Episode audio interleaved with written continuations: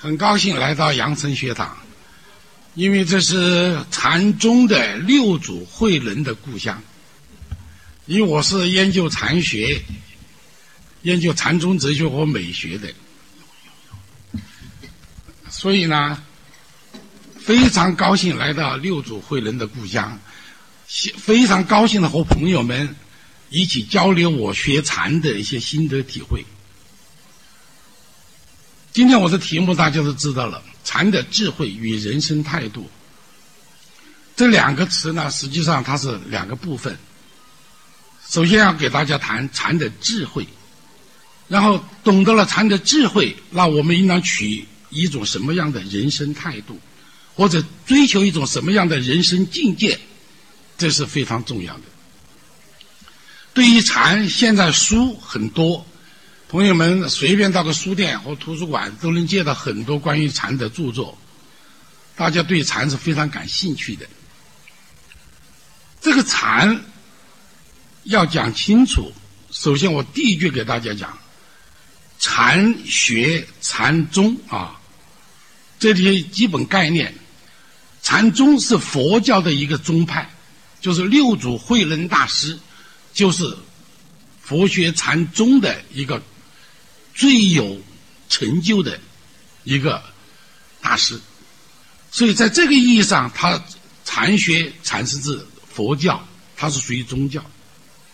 但是禅学的发展，禅宗的发展，产生出一种禅学，这个学就不是宗教了，它就属于什么呢？属于中国式哲学，或者严格的说，中国哲学的另一种范本，一种典范。禅宗哲学，它已经融合了传统的佛佛教，把佛教的基本精髓紧紧的保住了。第二个呢，它又吸收了传统的儒学，古代以来的儒学、儒家的学说，又更多的吸收了老庄哲学，就道家哲学，以及魏晋南北朝时期形成的玄学。它是多种思想综合形成的一种学问，一种哲学思想，所以我们把它叫禅学。禅宗是佛教，慧能大师是佛教的著名的明星，这个区别把它做好。但是我们给大家讲的与佛教有关，与佛学有关，主要是讲的禅宗哦，就禅学哲学。我记得当年我最早。到北教讲坛讲的时候，他们邀请我讲的是，就是这个题目，就是禅的智慧与人生境界。结果录了八讲，也讲了慧能、神秀这些故事。后来一回到武汉，央视的通知我，他说经上级领导的审查，这些不能播出，国家电视台不能讲宗教。我一听，我就感觉我晕，因为我没法和领导对话，我给他解释这不是宗教，所以那个就没有播出。后来湖北电视台感觉这个可惜了，中央台不播，他们正好接手，所以湖北电视台我就讲了三十三讲。后来出了本书叫《残月如风》，大家可以去买，在亚马逊是最便宜的啊，给大家说。后来又出了光盘，湖北电视台出这个光盘播出以后，在中国人民大学出版社，就是音像部，成为他们一个支每年都定期印制的一个资助的光影影像产品。这就说明什么呢？出版界的朋友、新闻界的朋友、我们知识界的朋友是懂禅的。所以今天给大家讲这个道理呢，就说明。我们讲的是禅学，不是宗教。它来源于宗教，但它不是宗教啊。这是第一个要给大家讲清楚的。第二个，什么是禅？在座我看到很多老先生们，也有很多年轻朋友们，大家肯定走进这个报告厅，就是想邱老师，你给我们讲一讲什么是禅，就是一语中的，简单的解释什么是禅。由于禅，它的来自于什么呢？它的来源很复杂。首先，它是佛教的一个宗派，禅宗是中国宗教。这个禅，它最早是来自于什么呢？它又是印度整个宗教。印度有很多很多派宗教，比如说有佛教、有耆那教、有婆罗门教，还有其他很多宗教。但是，他所有宗教，印度人都禅定，都修炼这个禅定，作为一种修炼方法，就是我们相对我们中国用通俗的话讲，打坐、运气、练气功、入定。现在你到印度随时可看，森林里边、恒河两边，我到印度去过，到处都是搞禅定的人，这是一种修炼功夫，所以它叫禅定。它这个是什么呢？就禅呐，它是梵文，古代的一种语文。所以这个禅定以后，佛教把它继承了，传到中国，中国就形成了一个很怪的派派别，叫禅宗。禅宗是一个很怪怪的、很有智慧的一个佛教宗派。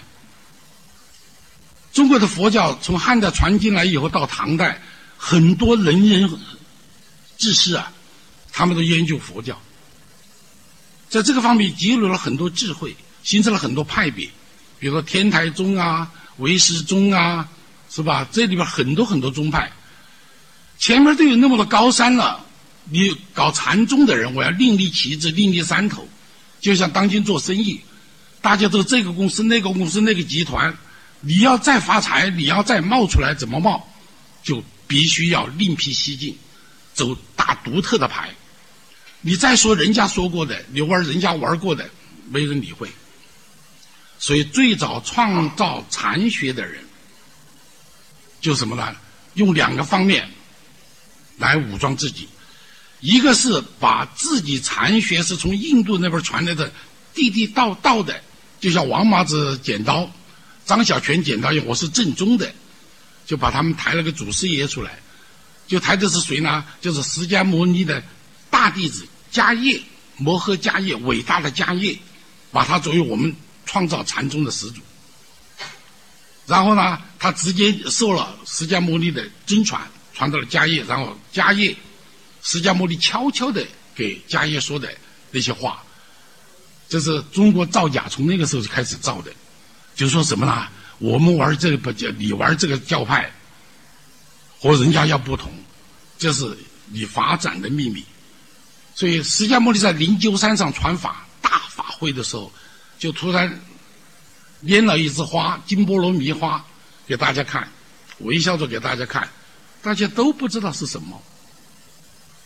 旁边站住大弟子迦叶就笑起来了。释迦牟尼看他笑了，就会心的笑，就是你是聪明的家伙。然后就给他悄悄说：“要教外别传，不离文字。”这八个字：“教外别传，不离文字。”就说你要打出你的牌，打出你的特色。什么叫教外别传？叫佛教之外现有的宗派之外的。另一种传授方法，另一种特殊的传授方法。这个传授方法就是什么呢？就是不离文字。就是佛教是讲究读经、讲经说法，老师经师给和尚们教导的就是坐在那儿讲道理、讲佛理、讲故事，把这个道理说清楚，用口头的语言表达。但是现在禅宗他走的一派就是不离文字，那我不需要文字，不需要演讲，不需要读经，不需要讲抽象的概念和道理，你要懂得真正的佛理大法，这就有相当的难度。所以这么一弄，大家感觉既不读经又不讲经说法，我还能学到最大的、最深刻的道理，怎么可能呢？禅宗就走的这条路，从一千多年过去了，我们看他走通没有？走通了。当今的中国，只要你到任何一个庙宇，不管他是哪个宗的，他都要打个什么什么禅寺，是吧？这个大家都知道。现在能保留原来宗派的很少很少。宁那个宁波地区的天台宗、天台山、天台宗还打赌。但是很多都打禅寺，这就说明什么呢？禅宗他的思想，也就是说取代了其他宗派，成为中国佛教界最流行的、最主流的宗派。把这个情况给大家介绍一下。所以大家就要问了：什么是禅？这个禅呢？你从宗教上有宗教的解释，你从哲学上有哲学的解释，你从语言学上有语言学的解释，你从思维方式来讲有思维方式的解释。其实我个人主张，禅这个东西非常灵通、非常多变，一个定义或者一句话形成的定义是无法说明禅的。如果哪一个学者他要用一个定义阐释什么什么，他就是傻瓜。我不知道有这种傻瓜没有。我我的书，如果大家看那本《禅月如风》，我是不下定义的。为什么呢？因为就像大家看过日本影片《罗生门》，最后每个人说的都是一套，都是现场的人在场的人说的都不同，你说不准哪个讲的是真理。所以禅是非常空灵的东西。就是你一个东西，你可可以从多方面给它下定义。如果你说禅是人生智慧，这个话绝对没错。禅是一种修行的方法，绝对没错。禅是一种实践的功夫，也没错。禅是中国式的智慧，也没错。禅是一种哲学思想，你都可以讲。所以今天给大家讲，给大家讲的，就是我们讲的主要讲。单刀直入，一针见血，就给朋友们说我怎么学禅，我怎么理解禅的，我和大家交流怎么把握禅。所以不要说的那么复杂，但是肯定来讲，由于不离文字，不讲经说法，不读佛经，不去讲抽象的道理，也就不讲任何那种佛教规定的仪轨形式，所以佛教。禅宗反对烧香拜佛，这个在广东，我这个话恐怕要得罪很多朋友啊！大家不是要去抢着烧头炷香吗？禅宗讲的反对任何形式的拜佛，反对任何形式的讲经说法，不讲经，慧能一辈子到他老年讲了一次经，就是《坛经》，记录下来的，大家都知道，一般不讲，而且《坛经》讲了就讲了。是被当地的地方官员、刺史、教人做了记录，把它整理出版的，这是违背慧能本身的意愿的。所以这一点来讲的话，大家不要以为信佛拜佛就是去烧香、去念经、去许愿还愿，不是这样。禅学禅宗他不讲这个东西，他反对一切形式主义的那种单纯的。烧香拜佛的做法，如果我们要给大家解释禅，我个人认为呢，它禅它可以说是我们中华民族一种特有的智慧。刚才谈了，它是集中了儒学的、道家的、玄学的，来自一般生活中的中国式智慧集一家，所以禅的智慧它是博大精深，非常的空灵剔透。我举个例啊，在我们生活当中，其实都在用禅，都有禅意，每个人都会用，都在中国人的自自觉不自觉的，都在用禅的思维、禅的方式来处理生活中当中的事情。比如说，传说当中有一次，康熙皇帝到了南巡到镇江，他看他没见过长江啊，看见长江那么点点的白帆，帆船过来过去，很繁忙。他就问陪同他的镇江金山寺的香心禅师，他就说：“大师啊，眼前这么多帆船来来往往，每天有多少船呢？谁能说清楚呢？”心相信禅大师就说：“皇上，不多不多，这个船呐，你看江上来来往往那么多船，不过两条船。”那康熙皇帝讲：“你这不是哄我吗？眼前长江白帆点点，怎么只有两条船呢？”相信禅师讲，就两条船，一条蒙利而来，一条奔名而去，为了名而去。这个话就是中国式智慧，很深刻，一针见血。我们人生忙忙碌碌是什么？就是名利，就把人生的本质一一一下就通透了。生活当中还有中国人，包括我们的领导人，有意无意中间，他这就是用的禅机、谈的智慧来应对很多艰难的问题。在我小时候去读书的时候，就听说这么一个传说：一九五四年，周恩来总理到日内瓦开会，啊，当时西方记者要挑衅性挑衅的就问周总理：“这总理先生，你不是反美吗？”你怎么用我们美国的派克钢笔？周总理把派克钢笔拿出来说：“这是朝鲜战场的缴获。”这就是中国式的智慧，不然你就陷入了很困难的境地。还有六四年有一次总理出访，西方的记者也问周恩来：“你们共产党、共产主义的中国，消除了种种种种什么什么贫穷啊，消除了什么肮脏啊，消除了吸毒啊，消除了娼妓制度啊？那现在中国有没有纪律？”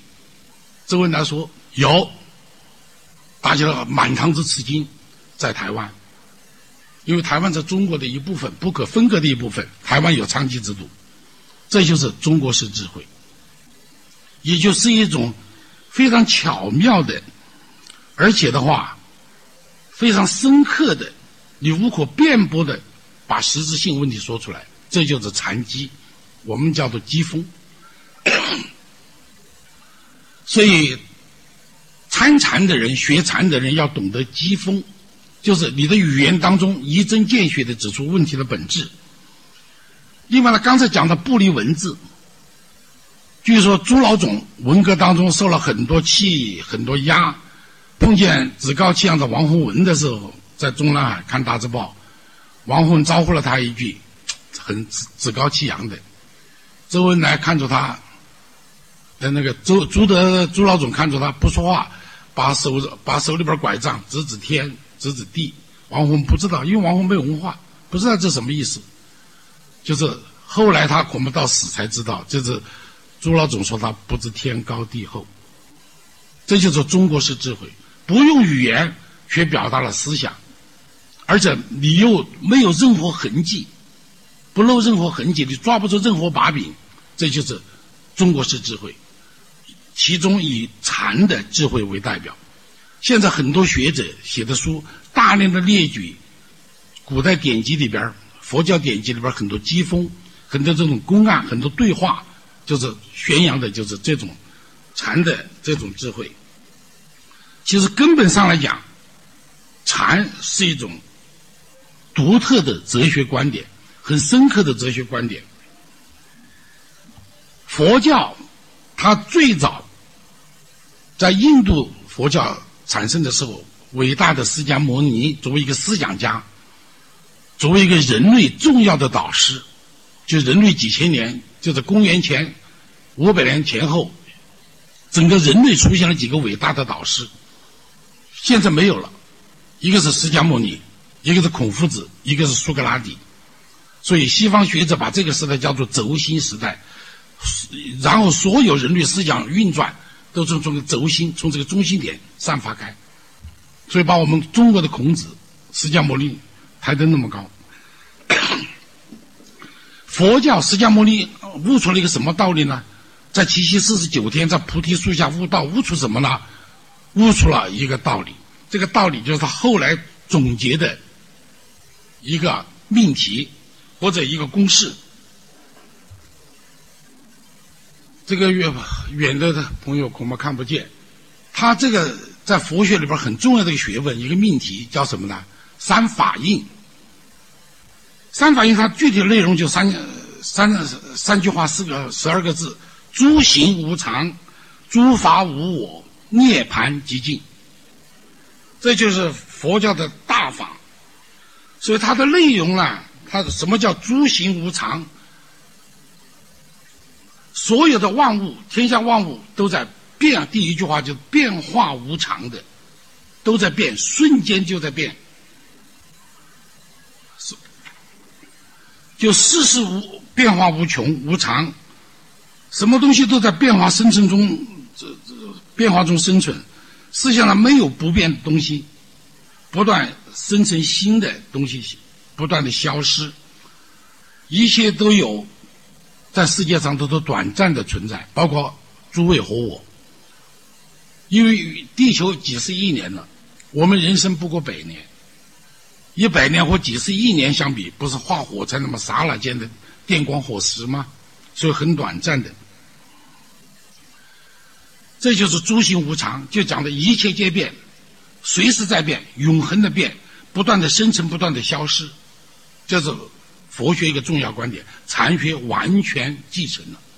所以他就说，这个叫三法印里边诸行无常，懂得这个无常，事实没有常态，无常就没有常态，没有经常性的状态，就诸行无常，所有的东西都这样。比如我们一个人，尤其现在的孩子生下来可以照照片，我们那会儿生下来还没有那么经济条件，现在娃娃从产房出来就是照照片，到他百年之后开追悼会，那个照片。一个人一辈子可能要照上千张照片，在不同年龄段，哪一张照片都是你，哪一张照片都不是你。佛教就是讲的这个道理，一切皆变，每一张照片都不能代表你全部的人生，但是每张照片都是你人生的一个点，一个一个点的轨迹。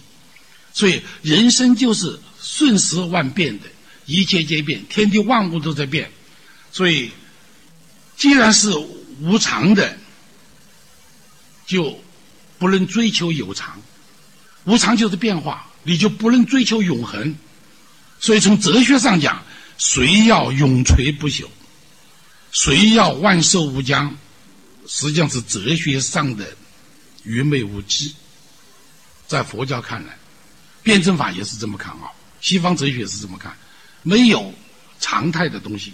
没有永恒不变的东西。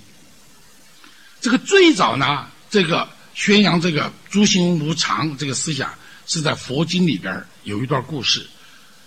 我用最快的速度讲一讲：释迦牟尼在灵鹫山，就须弥山上说法的时候，轰动了世界。当时人很多人都追求这个智者，要听他的课。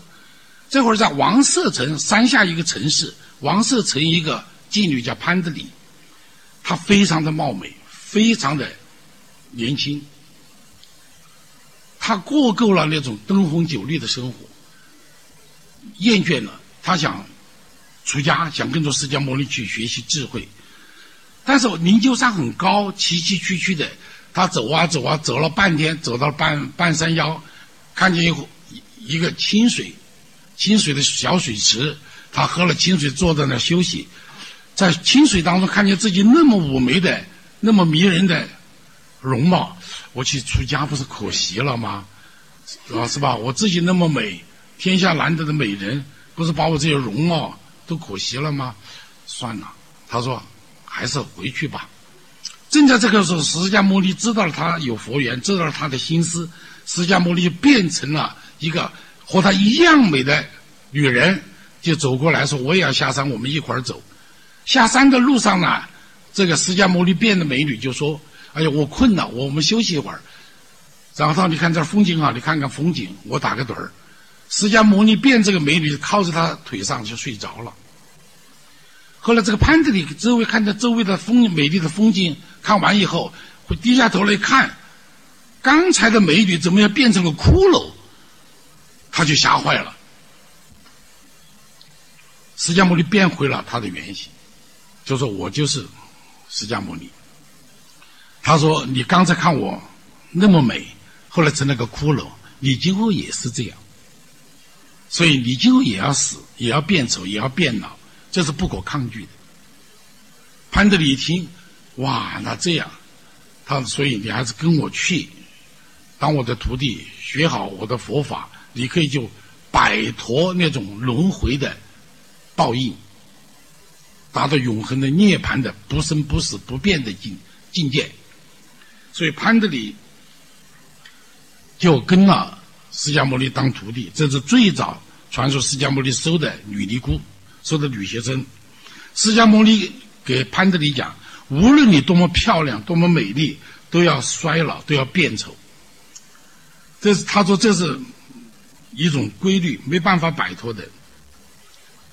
所以呢。你要永葆青永葆青春是不可能的，你要把青春转化为智慧，转化为内涵，转化为你的涵养，你脸上就会放出迷人的光泽。无论你到了哪个年龄段你都有气质，你都有风度，这才是真正的美，这才是随时随地伴随着你的美，就是智慧的美。所以释迦牟尼接着还告诉潘德里，他就说：“他说我们人除了美貌要变，我们身体从。”幼小的瘦弱的幼儿，到强壮的青青年壮年，最后老了都要老，都要衰老，都要痛苦，都要病痛，都要死亡。所以佛学里边他讲的就是人生是苦，人的本质就是苦。里边就是苦集灭道，人他讲四谛是个真理。第一个就是人生是苦，生老病死都是苦。所以。他说：“人任何人都要衰老的，再强壮的身体都要衰老。你要懂得这个道理。”释迦牟尼告诉潘德里：“他说，无论你有多么深情浓郁的亲朋挚爱，你的爱人、你的亲戚、你的父母、你的兄弟，他们都是终将和你分离。每个人都是最后要孤独的死去，都孤独的离开这个世界。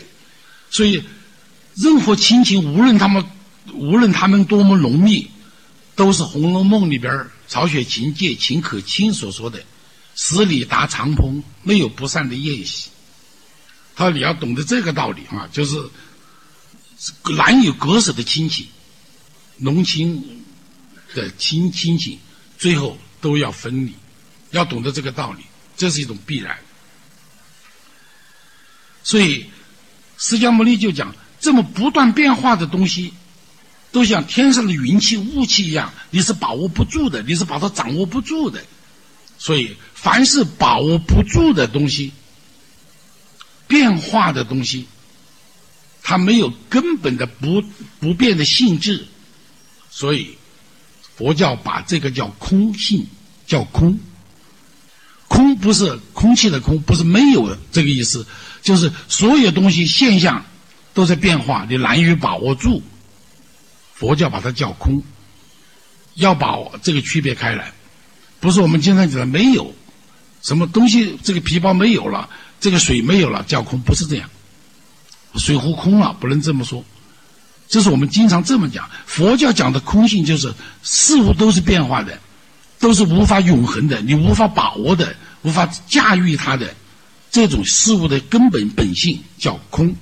就是空的一个方面，就是我们讲的诸行无常，